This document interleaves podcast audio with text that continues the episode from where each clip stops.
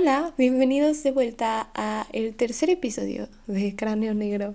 Estoy muy feliz de por fin estar haciendo el episodio. ya sé que pasó bastante tiempo, de hecho pasó un mes, casi, no más de un mes, no sé qué me pasa.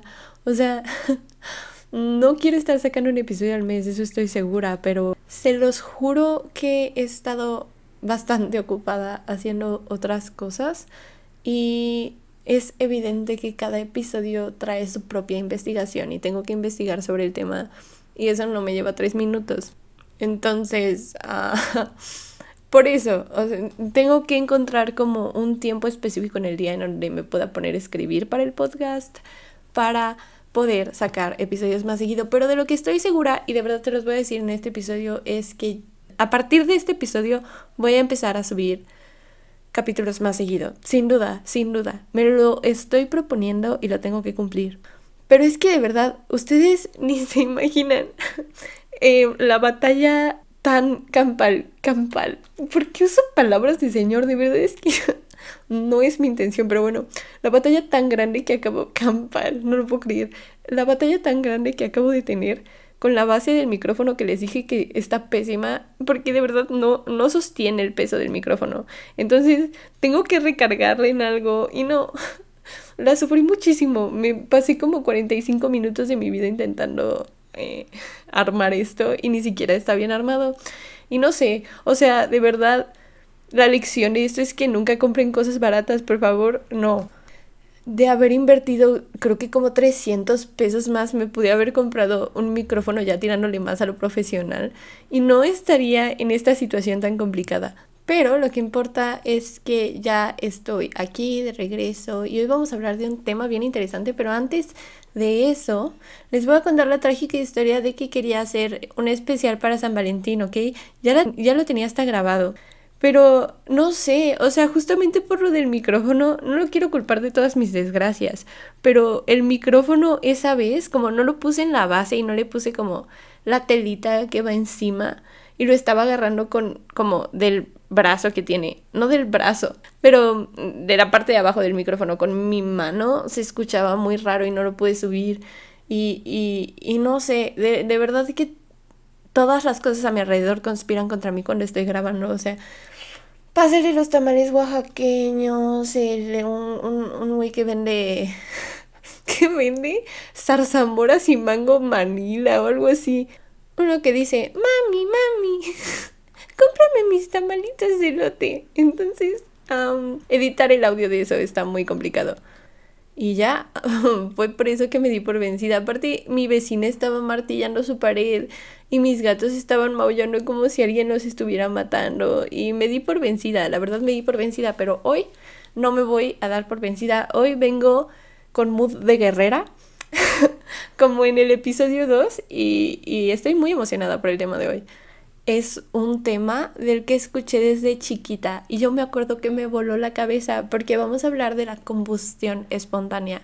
Y para los que no saben qué es esto, obviamente lo vamos a tratar muy a profundidad aquí, así que no se preocupen, pero es como este fenómeno desconocido en el que una persona supuestamente, porque esto puede ser un mito, pero supuestamente puede prenderse en llamas y quedar reducido a cenizas sin que casi se me cae el micrófono. ¿Ven? No me voy a alterar, no me voy a alterar, no. ¿Qué pasó con mi mood de guerrera? Aquí sigue, no se preocupen. Claro que pude resolver el problema porque soy una guerrera. Entonces, eh, ¿todo bien? Podemos proseguir. Eh, les estaba diciendo lo de la combustión espontánea, ¿no? Que es como este fenómeno en el que alguien puede quedar reducido a ceniza sin que se tenga una explicación. Y sí, yo recuerdo que eh, escuché de este tema por primera vez cuando tenía como que 8 años, 7 años. Y de hecho, no me acuerdo bien ni siquiera cómo fue que me enteré, pero creo, creo, y no me hagan mucho caso, que lo vi en un documental. Porque al parecer esa edad yo tenía un IQ de 200 y me encanta, me encantaban los documentales, ¿ok? Entonces lo vi en un documental, según yo. Tengo como registro de eso, pero pues o sea, pasó hace años, no tengo idea de si esto sea cierto o no. Pero el punto es que escuché sobre el tema y mi mente chiquita de aquel entonces de verdad explotó. Yo no podía creer que alguien podía quemarse de la nada y que no hubiera explicación al respecto. Y, y por mi cabeza, claro que pasó así de Noma, ¿qué tal si un día, qué tal si un día yo me quemo así? No, hombre. Y justamente fue por eso que me voló tanto la cabeza y es por eso que aún ahorita tengo el tema muy presente y se me hizo muy interesante porque la otra vez creo que lo vi como en Facebook, como de esos videos que te aparecen, que es como la imitación de TikTok. Em, y lo vi ahí y me acordé y se me hizo un tema muy interesante para tratar aquí porque claro que es como un fenómeno desconocido y algo misterioso. Así que Hoy vamos a discutir por qué la combustión espontánea puede o no puede ser real. Vamos a analizar pruebas y a sentirnos un poco científicos para llegar a nuestras propias conclusiones sobre el tema.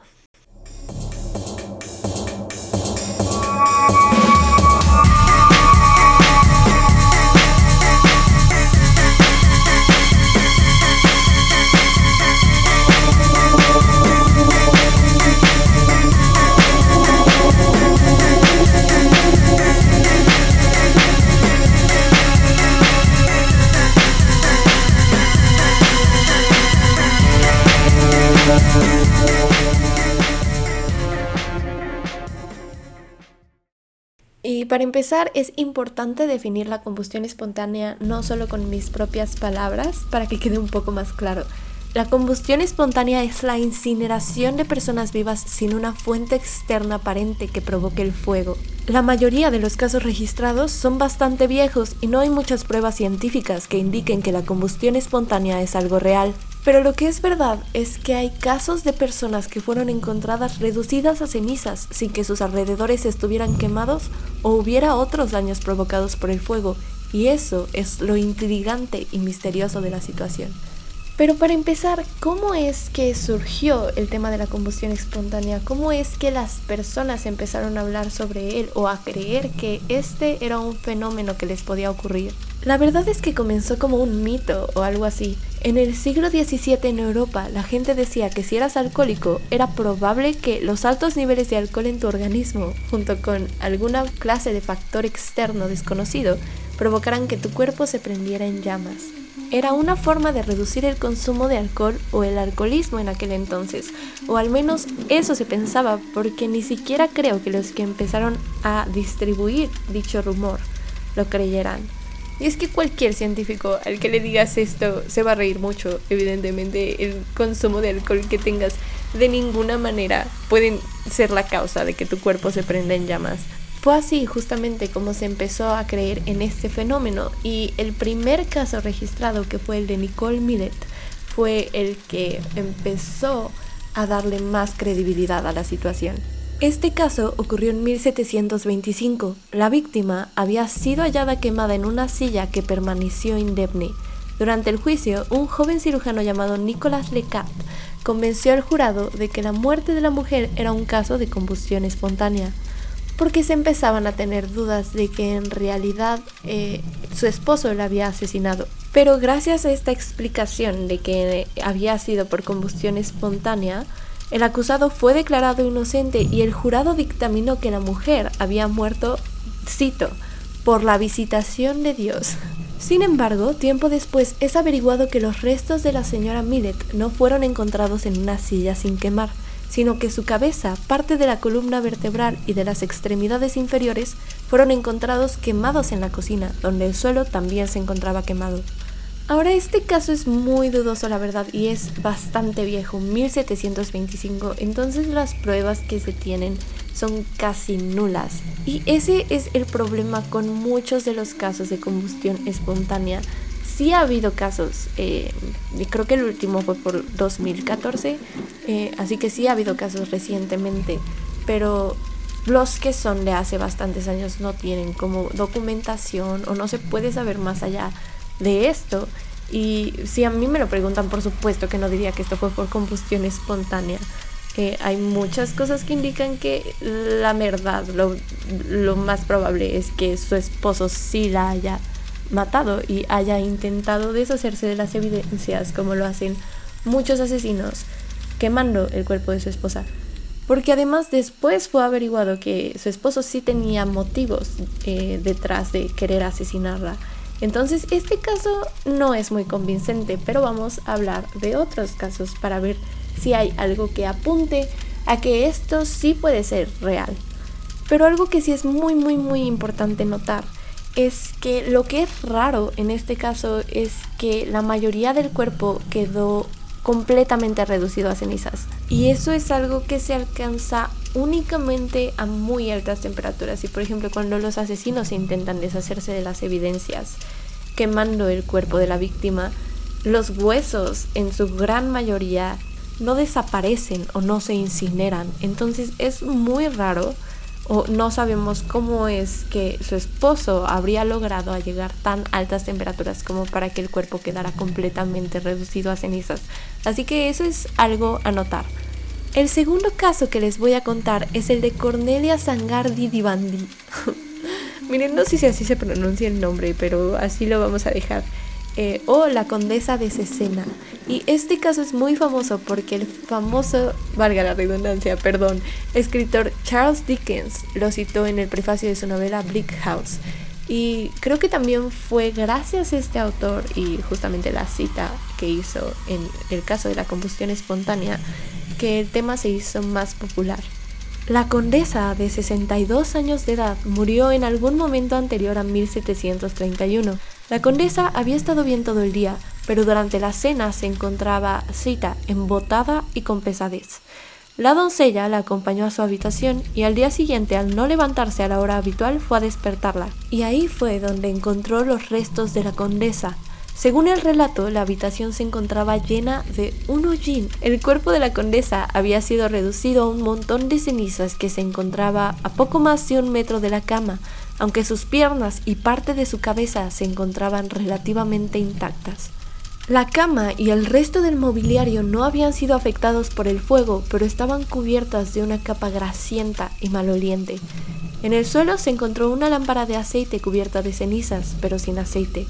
La forma en la que se encontraron las sábanas parecía indicar que la condesa se había levantado en algún momento de la noche. Ahora, en este caso, que es bastante diferente al otro, hay muchas cosas que me llaman la atención. Eh, la primera es, el, de nuevo podemos notar el hecho de que el cuerpo quedó reducido casi por completo a cenizas, menos la cabeza y sus piernas. Y esto también es un dato interesante, porque en muchos de los casos las piernas o el pie son los únicos restantes de todo el cuerpo que queda hecho cenizas, pero las piernas por alguna extraña razón no. Pero lo que es aún más interesante el mobiliario estaba casi intacto y no fue dañado por el fuego. La pregunta es, ¿cómo es que un fuego puede ser tan potente como para reducir a un ser humano completamente a cenizas, pero no transferirse y quemar también los alrededores? También en varios casos se menciona lo del hollín grasoso y maloliente. Ahora, ¿de dónde sale? ¿Del cuerpo? Porque no hay como otro medio del que podría salir ese hollín grasoso y maloliente, estamos todos de acuerdo. Pero es raro porque ¿qué es lo que produce ese hollín grasoso? O sea, cuando se, por ejemplo, cuando se incinera a las personas o cuando se crema a las personas em, para las cenizas, en ningún momento sale un hollín grasoso y maloliente. Así que, ¿qué es lo que lo provoca? Esa es otra pregunta que hay que hacerse. Pero vamos a hablar de otro caso y este es uno también muy popular, el caso de Mary Reeser. Este caso reavivó el interés popular por la combustión espontánea que había decaído a lo largo del siglo XIX y primera mitad del XX. Mary Reeser era una viuda de 67 años con problemas de sobrepeso residente de St. Petersburg, Florida. La última vez que se la vio con vida fue el 1 de julio de 1951, cuando su hijo y casera, Fancy Carpenter, estuvieron con ella por la tarde. Ese día, a las 5 de la madrugada, la señora Carpenter se despertó por un olor a quemado, pero pensando que se trataba de una bomba de agua que se había recalentado, la apagó y volvió a la cama.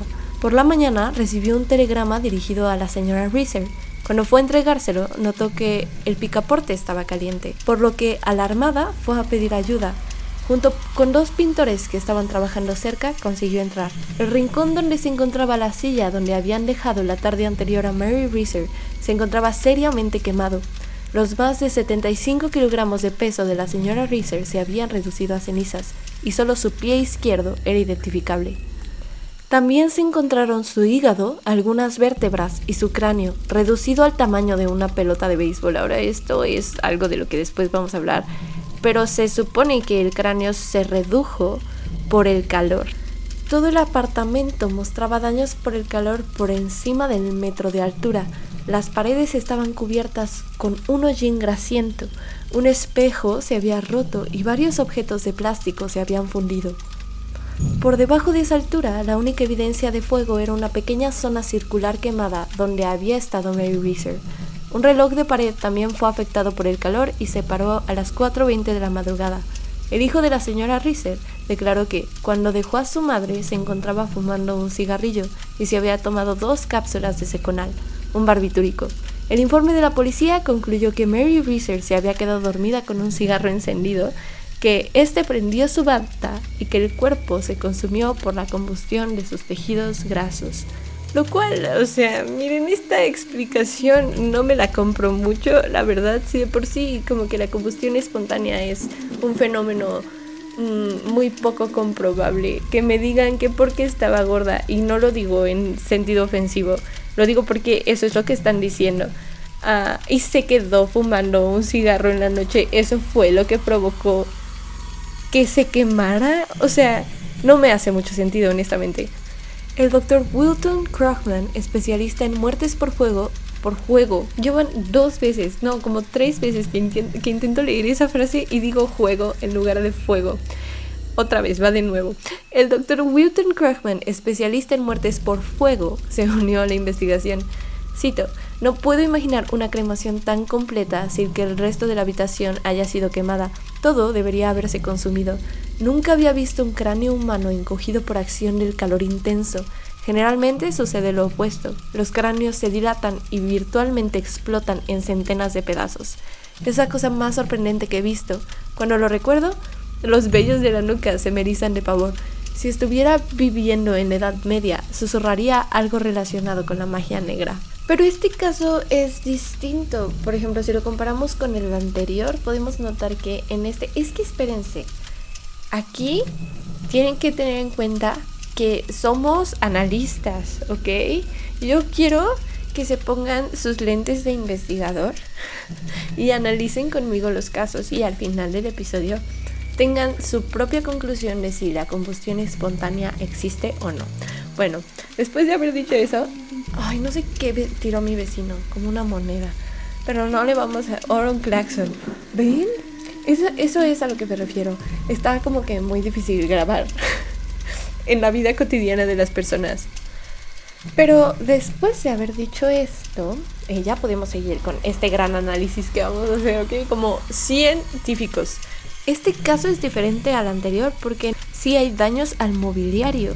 Y por la narración anterior, creo que podríamos estar de acuerdo que el fuego debió de haber durado bastante rato.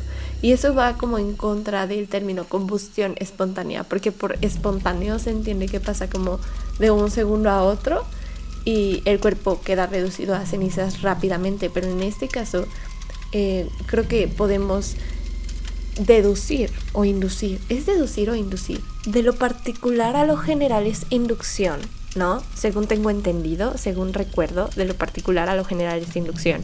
Entonces podemos inducir que el fuego debió de haber durado bastante rato, porque incluso eh, recuerden que Pansy Carpenter dijo que en medio de la madrugada le llegó un olor a quemado y se tuvo que levantar, apagar la bomba, porque ella creía que eso era lo que lo estaba produciendo. Así que esto nos podría dar indicios de que el fuego duró varias horas y también eh, este caso puede que sea explicado con una teoría científica que se llama el efecto mecha y es literalmente la explicación que tienen los científicos para la combustión espontánea y la vamos a explicar eh, en un ratito. Solo quiero hablarles de otro caso que es el de John Irving. no puedo ni siquiera pronunciar nombres el día de hoy, es que yo no sé qué me pasa, pero a ver otra vez. John Irving Bentley. Aunque me, es que los nombres gringos son complicados, ¿ok? John Ben... No, Dios mío. Ok, todo va a estar bien. Tú puedes. John Irving, el Irving. Le vamos a decir el Irving. El Irving era un cirujano retirado de 92 años. No, a ver si les voy a intentar decir el nombre. ¿Qué tal que lo quieren investigar ustedes? No, bueno, o sea, si ponen el Irving en internet les van a salir cosas muy raras. Entonces, John Irving Bentley. Bentley. Bentley. ok, lo vamos a dejar así. Eh, él era un cirujano retirado de 92 años. El 4 de diciembre de 1966, unos amigos estuvieron de visita en su casa y se fueron alrededor de las 9 de la noche. A la mañana siguiente, Gosnell, un empleado de la compañía eléctrica, fue a revisar el contador del Dr. Bentley. Dado que Bentley tenía problemas de movilidad y solo podía andar con su andador, Gosnell tenía el permiso de este para entrar en el sótano siempre que fuera necesario. Cuando bajó al sótano, Gosnell notó un extraño olor y un hollín a su lado, por lo que subió al piso a investigar. El dormitorio estaba lleno de humo y en el cuarto de baño encontró los restos de John Bentley. Lo único que quedaba de él era un montón de cenizas y su pie derecho. Cerca de los restos estaba su andador, con los mangos de plástico todavía intactos. Al parecer, el doctor Bentley era un fumador empedernido y bastante descuidado de pipa. En su armario se encontró ropa con quemaduras de tabaco. Por lo que supongo que esto quiere implicar de nuevo que gracias al que podría ser como en el caso pasado, que se quedó dormido con un cigarro. Y eso fue lo que provocó que su cuerpo se redujera a cenizas. Y o sea, sí, a ver, sí entiendo que un cigarro puede provocar un incendio en ciertas condiciones si está mal apagado, por ejemplo, en un bosque o algo así. Lo que, lo que no puedo entender es cómo puede reducir un cuerpo humano a cenizas y muy probablemente ustedes tampoco lo entiendan. Pero aquí es donde entra la explicación científica de la que les hablé, eh, que se llama efecto mecha. El efecto mecha se produce cuando la ropa de la víctima se prende con alguna fuente de ignición externa.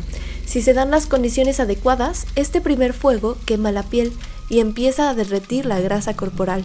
Esta grasa es absorbida por la ropa, que actúa como la mecha de una vela, alimentando el fuego de forma constante durante horas. La grasa humana arde a 215 grados Celsius, aunque si está embedida en una mecha puede arder a una temperatura menor. Esa es la explicación científica.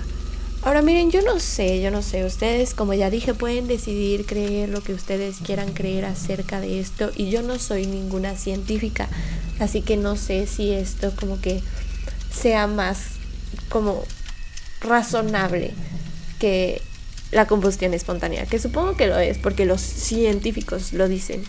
Y la verdad es que poniéndolo y poniéndonos a pensar, sí puede ser una buena explicación para varios de los casos de los que ya hablamos, como por ejemplo el caso de Mary Reeser, ya que hay testimonios, como dije, que podían indicar que el cuerpo estuvo ardiendo por horas, lo cual tendría mucho sentido con esta teoría. Pero honestamente hay cosas que no concuerdan con otros de los casos. Para empezar, los cuerpos de las víctimas siempre quedan reducidos a cenizas y para llegar el cuerpo a tal estado se necesitan temperaturas de hasta 1700 grados Celsius. Incluso en los más modernos crematorios que trabajan con temperaturas de 870 a 980 grados Celsius, los huesos no se consumen y tienen que ser molidos, así que no hay nada que explique por qué los cuerpos se reducen por completo a cenizas. También, en los casos en los que se cuenta con descripciones detalladas y fiables, aparecen una serie de elementos comunes. El fuego suele estar localizado en el cuerpo de la víctima. Los muebles y electrodomésticos cercanos a la víctima suelen quedar intactos. Los alrededores de la víctima sufren poco o ningún daño. La zona alrededor de la víctima y a veces el resto de la habitación se encuentra cubierta de un hollín grasiento.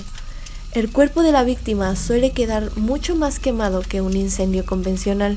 Las quemaduras, sin embargo, no se distribuyen uniformemente por todo el cuerpo. El torso suele quedar muy dañado, a veces reducido a cenizas, pero las extremidades de las víctimas a veces quedan intactas o poco dañadas. Casi siempre las víctimas tienen algún problema de movilidad o se encuentran incapacitadas.